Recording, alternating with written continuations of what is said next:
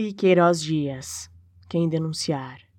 Quem denunciar perde a vitalidade, o respirar, o exercício de liberdade democrática. Se não bastasse, todos os prejuízos externos somos passarinhos com uma bola de chumbo na boca.